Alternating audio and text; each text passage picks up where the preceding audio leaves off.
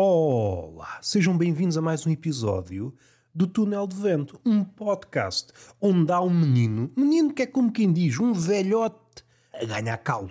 Eu sou um velhote a ganhar experiência, um morto não praticante, um poeta desafinado, um ser humano sem qualidades. E não estou a enverdar pelo campo da ironia. Segundo Cioran, a história é ironia em movimento. Eu não estou a ser irónico, eu estou a ser aquilo que sou.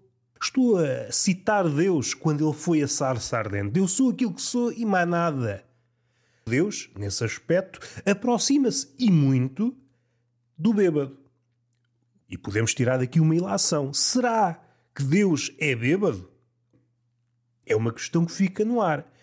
No meu parecer de leigo, no meu parecer de incréu sazonal, tudo leva a crer que sim. Alguém sóbrio, seja ele divino ou terreno, nunca iria apossar-se de um arbusto. Só alguém muito bêbado. Isto é coisa de bêbado. O bêbado é que tem estas coisas. Saiu do bar, está na rua a desfrutar da sua cadela, olha para o lado e vem um fogareiro, e o que é que ele pensa? Opa, isto é capaz de me fazer falta. E pega no fogareiro, põe o fogareiro debaixo do braço. Isto é coisa típica de bêbado. O bêbado, se pudesse, também se transformava num arbusto. Não tem essas competências. Não teve a possibilidade de ingressar na escola de Hogwarts, onde Deus se formou. Vamos respirar um pouco. Qual é o tema de hoje? Aquele tema que vai perpassar o episódio todo. É o maior tema de todos: a morte. Ai a morte, ai a morte.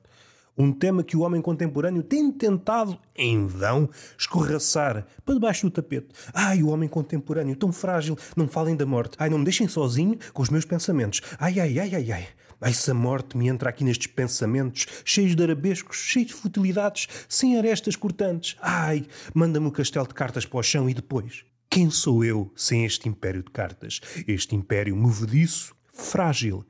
Basta uma palavra, como a morte, para tudo tombar. Ficamos desarmados. Diante da morte, o homem fica desarmado.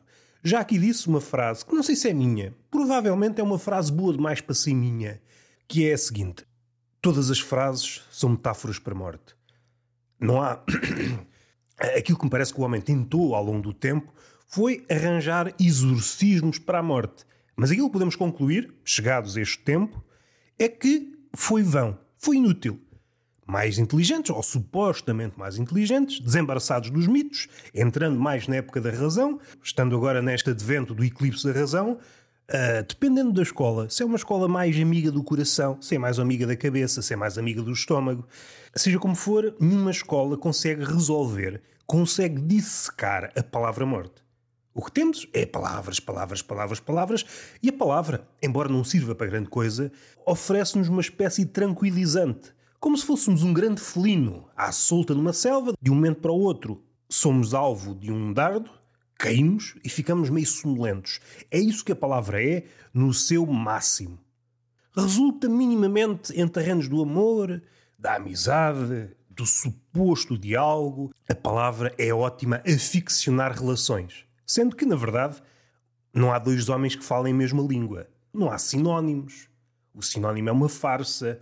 O nosso entendimento da mesma palavra é diferente. Tal como Pascal pensou, não há dois bagos de uva iguais. Nós é que forçamos, para bem da nossa sanidade. O diálogo entre os homens é a ficção de que é possível chegar ao entendimento.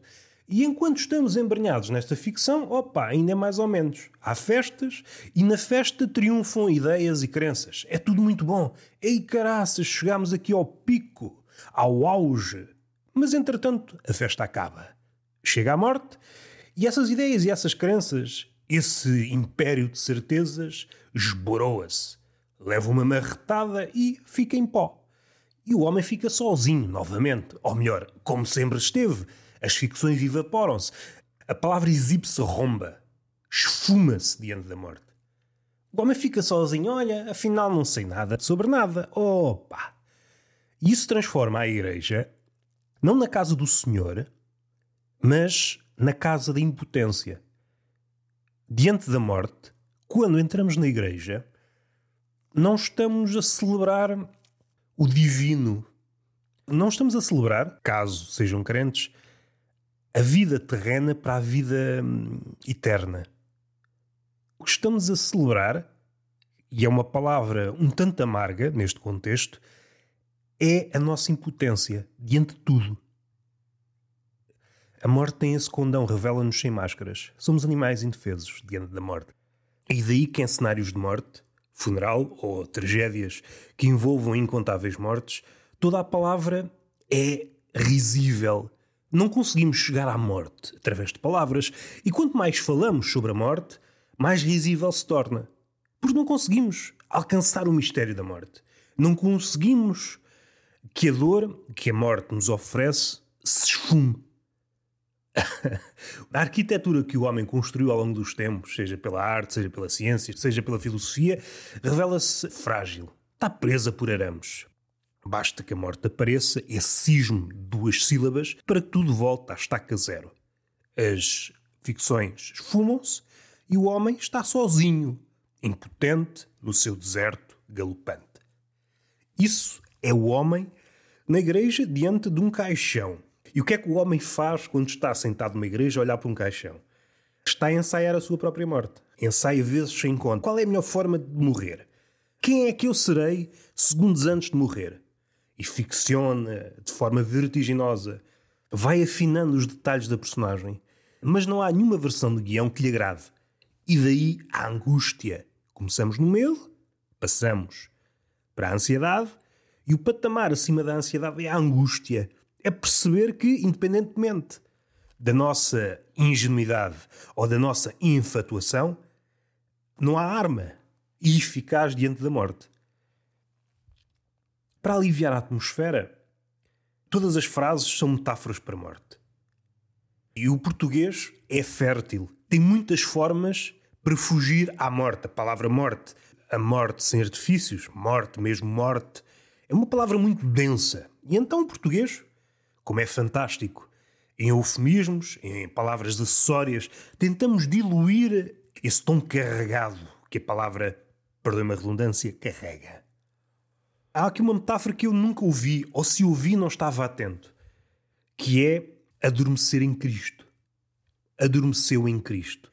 Não sendo propriamente crente, é uma expressão que me agrada. E o adormecer em Cristo fez-me apontar várias expressões à volta da morte, esse verbo difícil de conjugar que é morrer.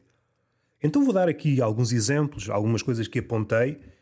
Morrer, patinar, pifar, lerpar, quinar, ir desta para melhor, finar-se. Acabaram os trabalhos. Foi para a terra da verdade.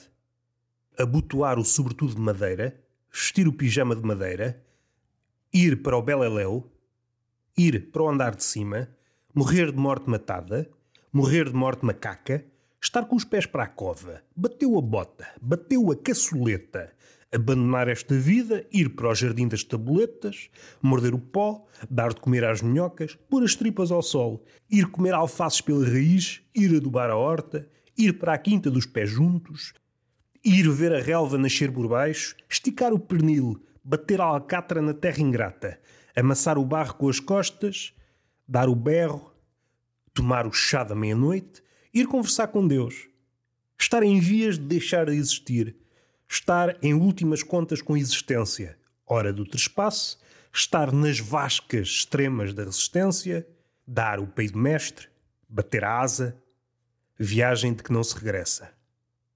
Morrer, adormecer em Cristo.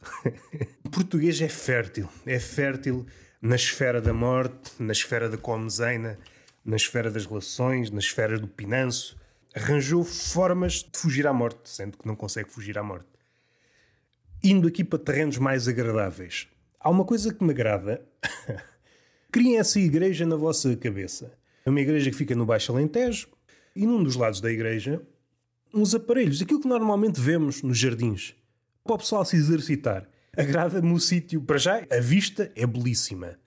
Agrada-me a ideia de que alguém está a fazer exercício, ali a dar ao corpo, tal, tal, tal, tal, vista deslumbrante, atrás das costas, casa do Senhor. Parece-me que é um sítio bom. Uma pessoa começa pela missa, opa, vai tratar da alma, sai, vai tratar do corpo e tratar das vistas. Que viagem impecável. O meu avô morreu segunda-feira, ontem foi o funeral, e a morte traz-me sempre pensamentos agradáveis. A estrada que dá à igreja é uma estrada de único sentido. Só passa lá um carro. se calhar não é descabido fazer aqui uma nota de rodapé. O funeral no interior, no Alentejo, tem muito mais importância do que nas cidades. É um acontecimento, provavelmente o único.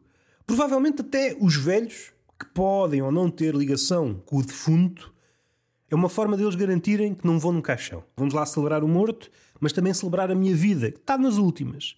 Mas voltando a essa estrada de caminho único, é uma estrada que mal dá para passar um carro. Mas além de passar um carro, passam também pessoas de um lado e do outro.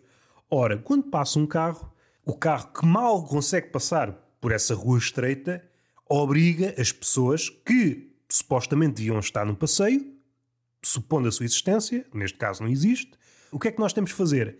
Arrumar-nos à parede. Como se fôssemos osgas. e é estou-me a rir porque aconteceu. Aconteceu. Quando é um carro assim mais largo, somos mesmo osgas. Parecemos um Cristo agarrado à parede.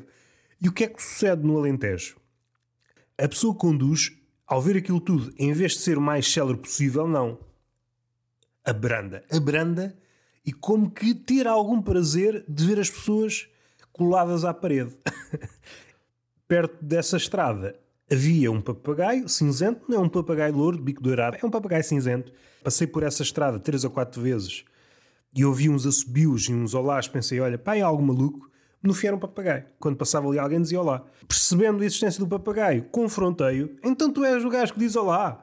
E o papagaio não disse mais nada. É um papagaio que não sabe conviver com pressão. Se não houver pressão, fala que se farta e assobia. É um papagaio das obras. É um papagaio trolha. Mas assim que é confrontado, e nem sei assobiar, e nem sei falar, não sei nada. Eu estou a comer semente de girassol e não me chatei a cabeça. Eu sou um pardal ah, papagaio do caraças. Papagaio do caraças. E é isto, não tem mais nada para dizer. Ah, aliás, tem mais uma coisa para dizer. O que é que uma pequena tem dias de funeral? É que eu sou gordo.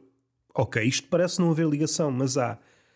E suo muito, sobretudo quando estou nervoso. E a minha preocupação é não me deem abraços que ainda reparam que eu estou a suar e estou a cheirar mal do sovaco. Felizmente, há a pandemia e o abraço não é muito apetecido. Ainda que, como é o Alentejo, há uma necessidade do beijo e do abraço. Então há esta luta. Há quase uma simulação de abraço e uma simulação de beijo, mas a meio caminho temos que dizer: opa, a pandemia isto agora é diferente. Calha ficha, temos que adiar o beijo. O velho tira a agenda, quando é que dá jeito o beijo e o abraço? Ah, daqui a uns meses, quando a pandemia passar. Ok, marca aqui e não se esqueça. Tem aqui, já do outro ano, um beijo para dar, dois abraços. Veja lá se não se esquece. Veja lá se não se esquece. E está um episódio agradável. está agradável, vá. À falta de melhor expressão. Beijinho na boca e palmada pedagógica numa das nádegas. Até à próxima.